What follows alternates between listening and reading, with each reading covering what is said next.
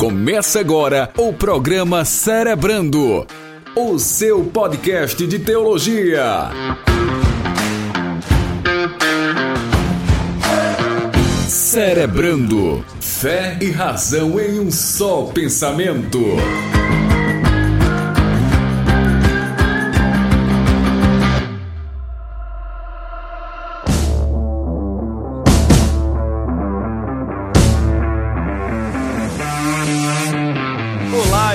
Jefferson Rodrigues e o jejum que agrada a Deus é o seu e não o dos outros. Seja bem-vindo ao Cerebrando de número 7, o seu podcast de teologia, fé e razão em um só pensamento. É isso aí, jejum não é aguentar fome, mas é aguentar os desejos enganosos. Vamos lá, meu amigo, jejum. Jejum, a gente já começa aqui é, contextualizando com você sobre essa temática tão importante. Se prepare, porque nós vamos abordar aqui na perspectiva bíblica, teológica e contemporânea. Antes, Quero sempre lembrar você que está ouvindo o nosso programa, o podcast Cerebrando, siga no Instagram o arroba Escola Discípulo Racional, a nossa plataforma de estudos online, para que você conheça um pouco mais sobre todo o nosso projeto e também tudo o que a gente está produzindo, arroba Escola Discípulo Racional. Para você que acompanha o nosso podcast nos principais agregadores, um grande abraço para você, obrigado pela audiência. Temos conquistado aí ouvintes em todo o território nacional e além fronteiras Você que está conosco no YouTube, nós temos uma grande audiência no YouTube. Eu quero convidar você a lembrar de curtir o nosso vídeo, lembrar também de se inscrever no nosso canal e compartilhar o nosso conteúdo para que outras pessoas possam ouvir o nosso programa. Agora sim, vamos então de jejum. Esse é o podcast Cerebrando de número 7. Vamos juntos celebrar.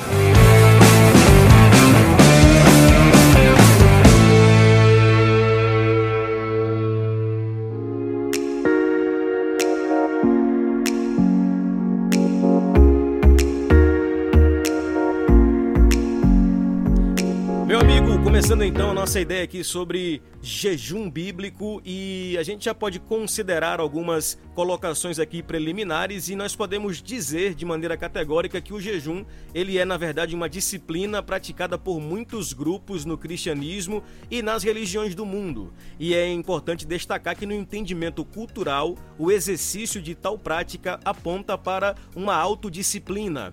É uma espécie de penitência pessoal na busca pela santificação e a diante de Deus. É assim que a gente pode resumir o conceito sobre jejum. Aquela ideia, né, pastor Bruno, que o sofisma ele é uma mentira transvestida de verdade e isso acaba uh, conceituando uma ideia que na verdade ela é falsa, parecendo ser verdadeira e isso acontece muito no campo do jejum. Pois é, meu amigo, é isso aí. Nós vamos perceber desde da, da, do Velho Testamento, na, na aliança da lei, o jejum está muito ligado à humilhação, ao pranto, ao luto. E, e ele, ele vai criando uma, uma proposta que ele começa a perder o seu sentido real, porque as pessoas praticavam o jejum com o fim de, de, de, estabelecer algo diante de Deus, mas se comportavam totalmente distante daquilo que Deus esperava delas. Então, o que a gente vai ver com mais propriedade hoje para a igreja, na verdade, já é alvo da exortação divina, ainda nos escritos veterotestamentários, e nós vamos ter alguns textos que, que deixam isso bem evidente, a incoerência entre passar fome né, e, não, e não produzir né, um, um comportamento alinhado àquilo que o Senhor ele espera dos seus servos e dos seus filhos, e por isso a gente tem que perceber que o jejum ele precisa ser ressignificado para que ele faça sentido e tenha uma coerência dentro da proposta eterna. Uma das coisas que você citou agora e também na sua fala de abertura é exatamente essa ideia de que o jejum não é passar fome. E em linhas gerais, o que a gente entende, ou a igreja, o conceito evangélico entende na maioria das vezes, é que o jejum ele está estritamente ligado exatamente a essa privação dos alimentos. Só que a gente vai para a Bíblia e a gente vai tomar por base aqui, por exemplo, Isaías 58, a partir do versículo 4 ao versículo 12, fica aí a referência para o nosso ouvinte depois fazer a leitura. E esse texto ele é extremamente revelador porque ele ele responde aquela pergunta que ecoa em todo o Antigo Testamento sobre qual é o sentido ou qual é o verdadeiro jejum e a sua finalidade prática. E principalmente os dois versículos que nós queremos destacar aqui, que é o versículo 4 e o versículo 5, eles apontam exatamente para essa capacidade é, que as pessoas naquele tempo produziam um jejum, abstinência dos alimentos, mas não produziam isso ou, ou isso não se resultava de maneira prática é, na justiça ou até mesmo em uma vida mais consagrada a Deus. O verso 4, por exemplo, já mostra a finalidade para a qual o jejum era utilizado. E é, é interessante a expressão, né? Porque diz aí que era usado uh, em meio a contendas, a rixa, e para isso é que eles jejuavam, para ferir descompunho. Ou seja, meu amigo Bruno, totalmente descontextualizado e já nesse tempo, no tempo do profeta Isaías, os religiosos já se utilizavam do recurso do jejum não com a finalidade correta, mas especificamente para fazer o mal. Se a gente for isolar o termo, a palavra jejuar do grego nesteia, né, é uma palavra que significa não comer. Mas o que está acontecendo? O fato de não comer, ele não pode invalidar uma série de outras questões que é muito mais pertinente e definidor de um comportamento aos olhos de Deus do que simplesmente um estômago vazio. E esse texto é muito interessante porque o Senhor começa a dizer que eles estão contendendo, que eles estão jejuando, mas tem rixa que é para ferir um ao outro, e, e, e o Senhor dá um basta né, naquela produção religiosa, sem nenhum tipo de vida ou coerência, e ele vai fazer uma pergunta que, salvo engano, está no verso 5, e vai fazer a, a, a seguinte pergunta: Por acaso foi este o jejum que eu escolhi? E eu fico pensando, pastor Jefferson, como é que o Senhor ele se revela nesse tom de admoestação severa em um ambiente de religiosos que estavam passando fome, mas que estavam produzindo vários obras da carne. E o Senhor pergunta se aquilo era o jejum. E o que eu amo ao Senhor é que ele não se limita perguntando se aquele é o jejum, mas ele aponta para o verdadeiro jejum. E é essa a, a, grande proposta bíblica que precisamos entender. Não é que eu precise deixar de me abster de alimentos, mas o problema é quando o meu estômago está vazio mas o meu ego está muito alimentado. Então isso é incoerente, é insustentável, porque como eu disse aqui, o problema não é se abster de carne, mas é parar de andar na carne. Perfeitamente, que colocação maravilhosa. É interessante, Pastor Bruno, também perceber que, como você bem colocou, é, o Senhor ele é tão pedagógico no seu ensinamento que ele vai conceituar o que não fazer e, em seguida, ele aponta o que fazer e como fazer. Ele vai dizer assim, ó, a partir do verso 7, que porventura não é também que repartas o teu pão com o faminto, no verso 6 anteriormente, ele vai dizer: o jejum verdadeiro é que você solte as ligaduras da impiedade, que desfaça as ataduras do jugo. Eu acho tremendo porque, à luz desse texto, nós vamos perceber que o jejum que agrada a Deus não é simplesmente aquele que me abstém de comida, mas é aquele que me leva a uma justiça prática. Esse é aquele evangelho que nós chamamos de para além dos templos, dos dogmas, dos ritos, das liturgias. Então, nós queremos chegar exatamente aqui, Pastor Bruno, e dizer exatamente isso, que não adianta, é incoerente me abster da carne se eu não consigo olhar para o meu próximo e exercer sobre ele justiça. É mais ou menos por aí, né, meu amigo, o caminho que a gente quer traçar no nosso bate-papo de hoje. Pois é, e na verdade o que, é que acontece? Ele chega e começa a dizer que o jejum que ele estava cobrando não é esse. E o Senhor ele começa a perguntar a, a, a eles, porventura, né? Não seria o jejum que escolhi que solte as ligaduras da impiedade, que desfaça as ataduras do jugo, que deixe livre os oprimidos né, que despedace os jugos que oprimem. E ele começa a dizer que não é simplesmente se abster do pão, mas dividir o pão. E aí, meu amigo, parece que nós estamos é, é, é, em, em, ambiente de cartas paulinas, é. porque o fluxo de graça nesse texto aqui, ele é no mínimo constrangedor.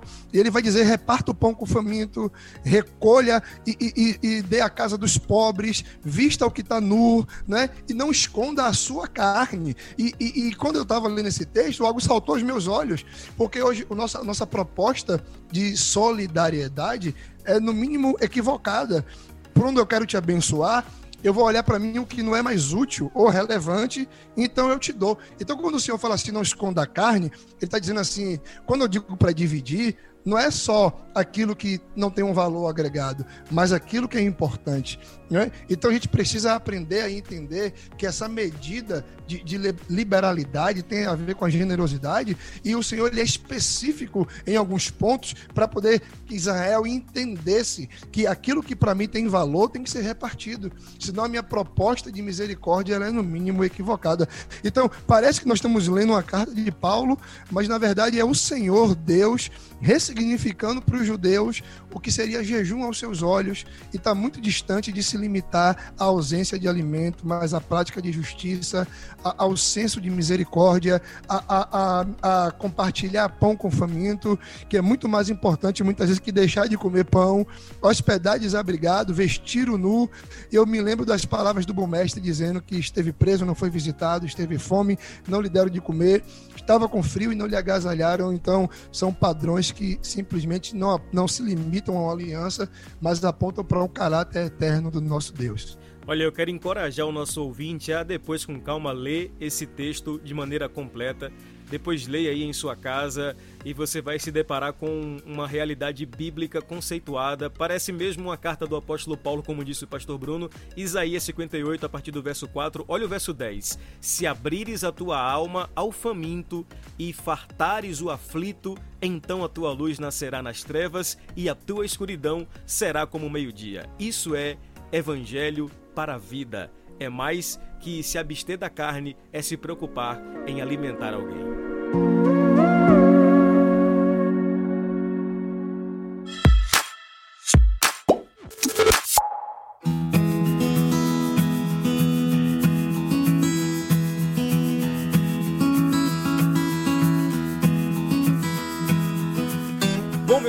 Já conceituamos a ideia do jejum uh, na sua prática, o jejum que agrada a Deus, e na verdade a gente começa exatamente por esse caminho do que não é jejum e não é apenas a, a abstinência do pão, da carne, do alimento, mas é na verdade mais que isso, é uma vida prática em justiça. E é exatamente isso agora que nós queremos conceituar. Haja vista que nós partimos do caminho da pedagogia do não, do que não é o jejum verdadeiro, nós podemos agora conceituar exatamente o que é jejum. E o nosso primeiro ponto aqui é extremamente interessante. O jejum verdadeiro é, sobretudo, praticar a justiça e libertar os oprimidos. E é interessante que nas palavras uh, de, do, do, profeta Isaías, que a gente acabou de, de mencionar, ele vai deixar isso muito claro. Se o meu jejum não me leva a uma prática de justiça, talvez eu esteja desperdiçando tempo e não investindo em santidade.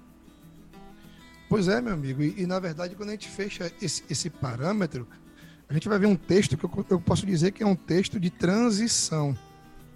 Por que ele é um texto de transição? Porque é, é uma realidade do Velho Testamento questionando a proposta do Novo, digamos assim. E esse texto está em João, ou de João não, em, em Mateus 9, e, e ele se dá na seguinte proposta. Chegou até ele, os discípulos de João, e perguntou a Jesus por que os seus discípulos eles não jejuavam. E a resposta de Cristo, ele vai, ele vai fazer da seguinte forma: se poderia andar triste, a gente remete lá ao modelo de lei os filhos das bodas enquanto o esposo está com elas. E ele vai dizer: dias virão que o esposo será tirado, e então eles jejuarão. E aí, meu amigo, vem aquele, aquele texto que a gente sempre ouve, muitas vezes, ou na maioria das vezes, fora de contexto, que é: eu não deito remendo de pano novo em roupa velha, porque senão é, a roupa se rompe. E depois ele vai dizer que não se põe vinho novo em odre velho, porque senão o odre se rompe e se perde odre e se perde vinho. Amigo, isso aqui é muito interessante. Por quê? Porque Jesus, ele, ele não veio nessa proposta transitória reformar e sim transformar então, algumas tradições e estruturas obsoletas que ainda estavam vivas, elas são duramente combatidas. Por quê? Porque uma nova realidade está se estabelecendo. E tudo aquilo que a gente olha para o Velho Testamento como sombra, a gente vê se cumprir na pessoa de Cristo. Então, o jejum ele vai deixar de ser uma obrigação religiosa, uma penitência pessoal, uma disciplina humana para poder transformar-se em mais uma vez o fruto de uma nova natureza na proposta de uma vida relacional. Então, a gente para para ver, alguém vai dizer, ah, pastor Bruno e pastor Jefferson estão dizendo que não é para jejuar. Não, a gente não precisa jejuar em moldes de, de um relacionamento de, de, de, distanciamento, porque hoje na paternidade nós entendemos que o padrão da graça, pastor Jefferson, ele não simplesmente é, mantém todos os princípios e valores do Senhor, como ele eleva muitos deles. Então nós precisamos entender que a nossa intenção aqui não é desencorajar ninguém ao jejum, mas fazê-lo de forma correta. Então, o pano novo é que Cristo está oferecendo plenitude para um povo que está acostumado a viver simplesmente de, de, de, forma, de forma limitada e de se relacionar com Deus de forma distante e litúrgica.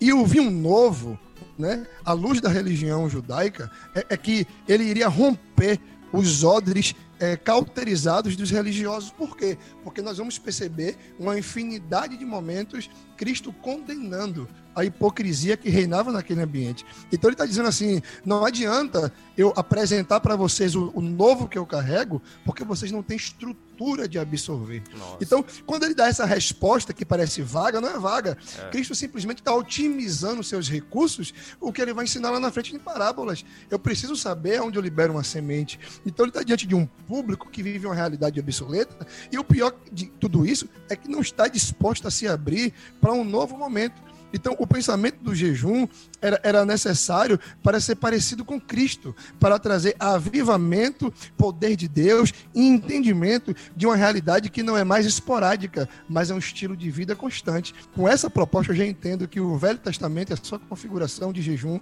não diz respeito para a igreja, porque o que eles tinham por fragmento e fração, esporadicamente, nós temos em relacionamento e constância, que é a presença dele.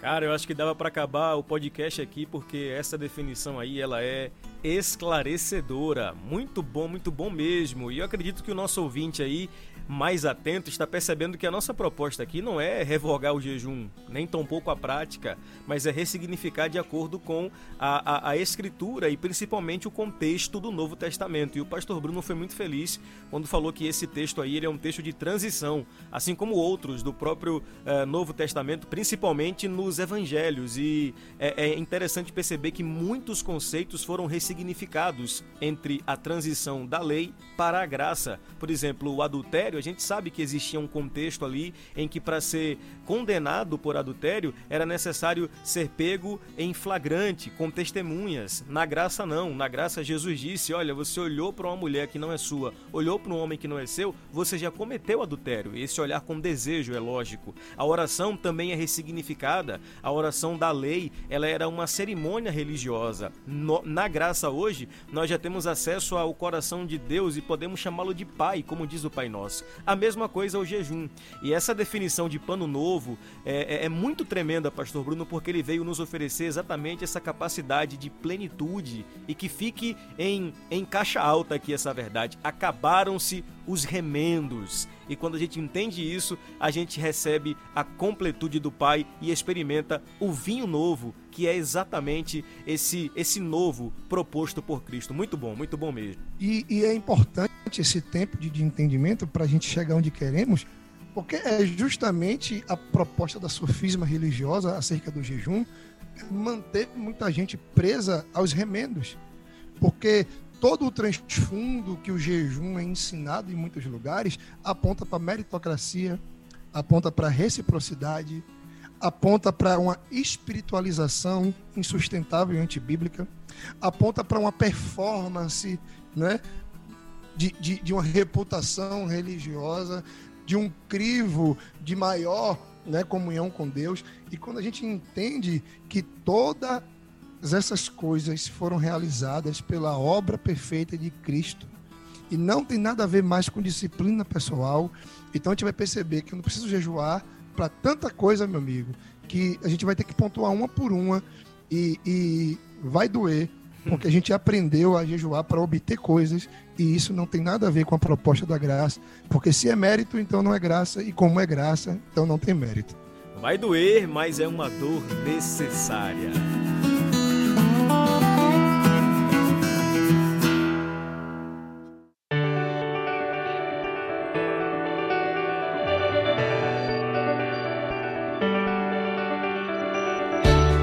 Gente chega a esse ponto e vamos conceituar então 10 coisas que o jejum não faz. Pegue aí papel e caneta, faça as suas devidas anotações, porque essa, essas 10 implicações práticas são extremamente importantes para que você entenda o conceito prático de jejum. A primeira coisa, Pastor Bruno, é que o jejum não nos faz mais justos, aceitáveis ou amados por Deus. Se a proposta do Evangelho é revelada pela graça, é incoerente pensar que uma prática religiosa, uma penitência religiosa, me faz mais justo ou aceitável ou até mesmo mais amado por Deus. Não, o jejum não serve para isso. É, meu amigo, e aí a gente começa a entender que aquela cultura do pagar preço, ela é totalmente obsoleta e ofensiva ao que Cristo fez. Se eu pago o preço, então te pergunto o que ele fez no Gólgota então a gente começa a entender que o jejum não nos torna mais justos, não nos torna mais aceitáveis ou amados, e muito menos mais espirituais ou santos. Opa! Né? Por quê? Porque tem muita gente configurado lá naquele contexto de Isaías, passando fome, mas a língua está alimentada. Não come, mas da proposta que faz. E, e tudo que aponta, meu amigo, para essa, essa proposta, Cristo já desconstruía. Em dado momento, na orientação que ele dá em, ali em Mateus 6, ele vai dizer que quando jejuardes, que lavasse o rosto, ungisse a cabeça, para que não transparecesse aos homens. E hoje, isso virou motivo de, de, de vislumbre e de, de autoexaltação. Então, enquanto Cristo nos orienta a tudo que envolve devocional e relacionamento manifestarmos no lugar de intimidade, a religião traz tudo isso para aquela, aquela proposta de, de, de, de espetáculo. Então, as pessoas costumam dizer estou na benção, não é naquela falsa modéstia, mas na verdade ela quer dizer que está jejuando. Sim. Só que a gente olha para a Bíblia e vai dizer qual é o sentido dessas campanhas de jejum em Facebook, em Instagram, estampada na porta da igreja, onde os irmãos comunicam de forma pública aquilo que Cristo nos orientou a não fazer. Então a gente já começa a entender que essa proposta de ser mais espiritual ou santo é no mínimo incoerente, até porque a Bíblia diz que o jejum não tem nada a ver com reputação, o jejum me leva para o anonimato. Perfeitamente. Pegando uma carona aí nessa ideia de jejum e campanha de jejum, vale destacar também que aos que são adeptos à campanha do jejum de Daniel, lembrando que Daniel não fez jejum, ele escolheu fazer uma dieta. E dieta e jejum são coisas diferentes. O terceiro ponto aqui das nossas 10 implicações é que o jejum não nos faz mais próximos de Deus, nós já somos um com Ele. O quarto ponto é destacar que o jejum não nos ajuda a encontrar Deus, ele já nos encontrou. O destaque do, do, quinto ponto é que o jejum não faz que Deus nos dê mais amor, poder, bênção e unção, pelo contrário, isso tudo vem através da graça. Destacamos ainda no sexto ponto que o jejum não faz que Deus nos dê mais favor, fé, honra ou riquezas. Como foi dito, isso vem através da graça. Já no sétimo ponto, a gente destaca que o jejum não move Deus para que faça algo por nós. Muito pelo contrário, o jejum serve para uma finalidade de santificação pessoal.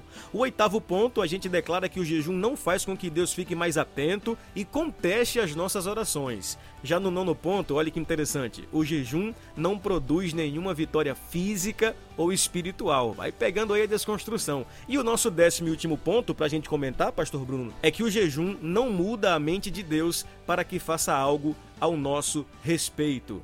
A essa altura, eu acredito que o nosso ouvinte mais é, ligado ao jejum deve estar tá aí em desespero, ouvindo essas verdades que o jejum não produz. Para intensificar essa, essa reflexão deles, eu pergunto: quem nunca jejuou para que o Senhor abrisse uma porta? Né? Quem nunca jejuou para que o Senhor libertasse um ente querido. Aí alguém pode dizer do outro lado, pastor Jefferson, a seguinte expressão: Eu já fiz isso e obtive vitória. Você obteve vitória, meu irmão, em primeiro lugar, porque era propósito de Deus, e segundo lugar, porque foi manifestação da graça. Não foi o seu jejum que lhe fez merecedor, mas foi Cristo na cruz que lhe concedeu tal dádiva. Então, eu creio sim que a nossa comunhão com Deus produz muitos frutos. Porém, eu não posso atribuir o resultado de nada a uma disciplina pessoal, senão invalido o que Cristo fez e o que ele fez, meu amigo, é perfeito, sustentável e eterno. Bom, tudo muito bom, tudo muito bacana, mas a essa altura alguém pode estar tá falando o seguinte, tá? Vocês estão conceituando aí que o jejum não serve para receber poder, autoridade, vitória, mas e aquele texto lá de Mateus 17, 21, que parece dar a ideia e a ênfase que existe uma classe específica de demônios que só saem através do jejum e da oração. Afinal de contas, alguém vai questionar: foi Jesus quem disse, essa casta só sai com oração e com jejum. E aqui é, o ouvinte precisa entender que esse texto é um dos textos que a crítica textual ela mais trabalha. E para quem não sabe o que é crítica textual, é aquele exercício da exegese ou a matéria da exegese que se preocupa em fazer a comparação dos manuscritos ou das cópias dos manuscritos. E é interessante destacar que as versões mais novas da Bíblia não incluem esse texto com esse termo, jejum, apenas oração. Isso porque os manuscritos mais antigos não incluem esse termo jejum. Provavelmente se tornou um acréscimo do copista. É como se o copista cresce que tal casta de demônios só saía através da oração e da prática do jejum mas no texto em seu sentido original não aparece a palavra jejum. Então nós queremos ressaltar aqui, e é importante ressaltar, que não é o jejum que vai expulsar um demônio. Porque é exatamente isso que as pessoas pensam. Eu tenho que jejuar para expulsar tal tipo de demônio. Mas na verdade o que vai fazer com que o demônio saia é a autoridade no nome de Cristo, em virtude da sua obra perfeita. Pois é, meu amigo. E quando a gente para para observar, Marcos 16 e 17, Cristo deixa uma orientação eterna. Ele vai dizer assim: Estes sinais seguirão os que crerem em meu nome expulsarão demônios. Em meu nome falareis em novas línguas. Aquele, aquele princípio básico que a gente tem que ter. Criar uma doutrina associando jejum a expulsar demônio. Mas até para ser uma doutrina, teria que ter três referências bíblicas apontando para essa mesma instrução. E a gente vai perceber que essa orientação é isolado de um único texto, aparece mais de uma vez na Bíblia porque ele é recitado por mais de um evangelista, mas não são acontecimentos distintos. Então, meu amigo, em dias da geração Coca-Cola, né, os pais da fé enfrentavam os leões de Roma. E hoje a turma faz jejum de Instagram, jejum de doce, é. jejum de coca. É uma nutelagem sem fim. Vai procurar o que fazer. Isso é uma falta de respeito, meu amigo, com os nossos pais que com sangue regaram a fé. Ou seja, o padrão religioso limita-se no abster-se de comer. Mas Paulo vai dizer que nós temos que nos abster de toda aparência do mal. Isso é muito então bom, tem nego passando fome, assistindo o que não deve, é. conversando o que não deve, produzindo pensamentos e sentimentos que não deve, se associando a pessoas e ambientes que não deve, mas ele está todo orgulhoso, ostentando uma, uma, uma roupagem espiritualizada porque ele está com o estômago vazio. Aí a Bíblia vai me ensinar que o meu estômago vazio ele não é necessário para refrear. Ele é Adão que, segundo o pai da fé, não se afogou e insistiu e no outro dia dá sinais de vida. E a gente vai para um campo mais melindroso, meu amigo, que justamente está no campo da nossa alma, que é a sede de tudo isso. E vamos avançar.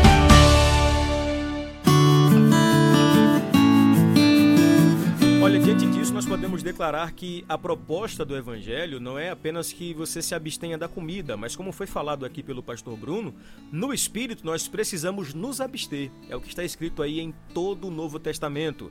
Paulo vai enfatizar aos Tessalonicenses: abstende-vos de toda aparência do mal. O apóstolo Pedro também trabalha essa ideia. Ele vai dizer que nós precisamos é, se apartar dos desejos pecaminosos. A Bíblia ainda diz em Efésios que nós não devemos dar lugar ao diabo, ou seja, muito mais importante que nos abster do alimento é também nos abster do mal.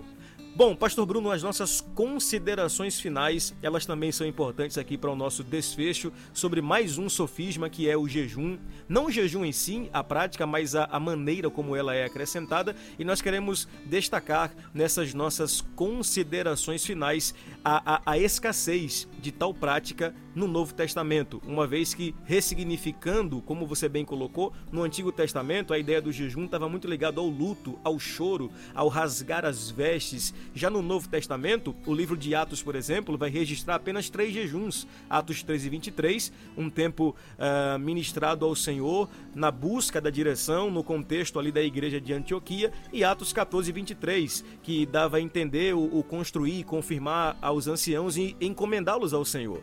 E nós vamos ainda encontrar Atos 27 e nós vamos perceber que são contados, uma espécie de conta-gotas essa prática do jejum e não que isso nos desestimule a, a fazer, mas é, ela vai perdendo um tanto quanto de consistência, principalmente nos moldes em que ela acontecia.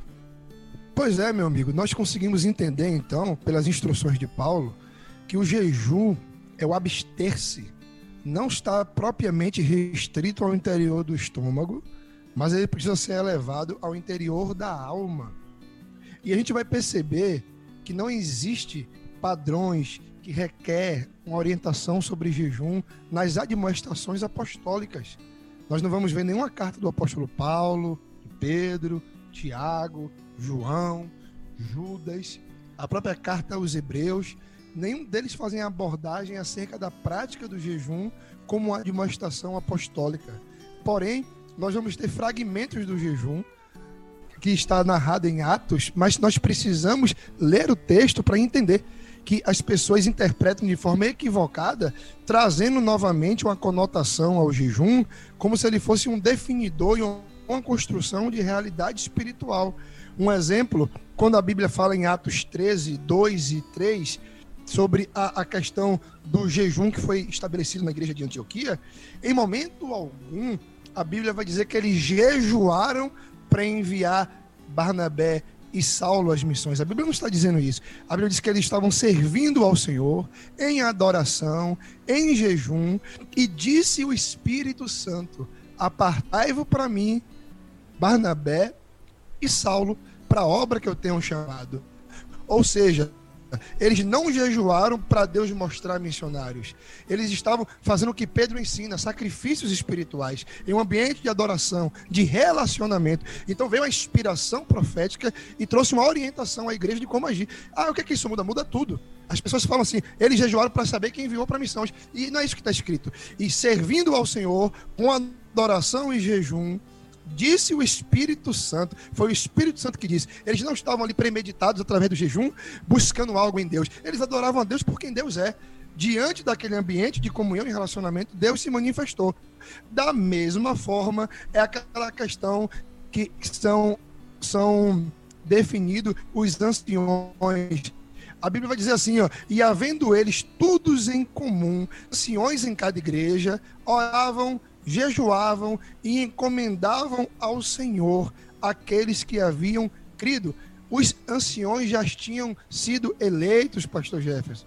Eles estavam ali celebrando uma orientação, uma instrução, uma organização apostólica para dar suporte à igreja. Então, diante do acontecimento dos homens que creram, dos homens que se disponibilizaram ao ministério, em expressão de gratidão, eles adoravam, eles oravam, tinham tudo em comum, jejuavam. Então, toda vez que o jejum aparece, não é exigindo algo de Deus, colocando como condicional para Deus fazer algo, não. Eles simplesmente tinham prazer em estar em um ambiente de culto, de relacionamento, jejuava como sacrifício espiritual e o Senhor lhes dava orientação. Então, essa ordem dos fatores aqui, sim, altera o produto. E um contraponto a tudo isso é quando o naufrágio de Paulo, o texto vai dizer que aqueles homens jejuaram dias. E Paulo toma palavra de exortação e disse a eles: estômago vazio não é problema, comam, vocês vão precisar nadar. Olha a coisa prática de um evangelho lúcido. É. Eles estavam jejuando e a tempestade não cessou. Então o que, que Paulo está me ensinando? Não adianta eu jejuar se os reveses que vieram é um propósito de Deus. Então aqueles homens passando fome em vão, Paulo de Moeste fala com eles, sabe de uma? Comam. Porque o jejum não vai mudar, o propósito de Deus é que o barco afunde e vocês precisam de energia para poder nadar. Então, meu amigo, o Novo Testamento ele é totalmente um, um, um, um, fortalecedor da nossa linha de raciocínio. Então, se absteu o jejum? Não, ressignificou o jejum. E aí, nas cartas apostólicas não se vê mais nenhuma orientação apostólica acerca do jejum, justamente porque os portadores de uma nova natureza, eles se relacionavam com Deus por prazer e não por obrigação religiosa. É por isso que perde a força desse cunho disciplinar, porque aqueles que fluem pelo Espírito não precisam de mecanismo para funcionar. É isso aí. Palmas, palmas e palmas. Que assim seja, eu digo tríplice amém. Então aqui, pastor Bruno, a gente pode encerrar com chave de ouro e conceituar, na verdade, reafirmar esse conceito: jejum não é aguentar fome, mas aguentar os desejos enganosos, que a gente possa praticar o jejum, mas também possamos praticar a justiça e a generosidade, que assim seja. Valeu, gente. A gente fica por aqui então. Esse foi mais um podcast Cerebrando, seu podcast de teologia, fé e razão em um só pensamento. Até o próximo programa. Deus abençoe.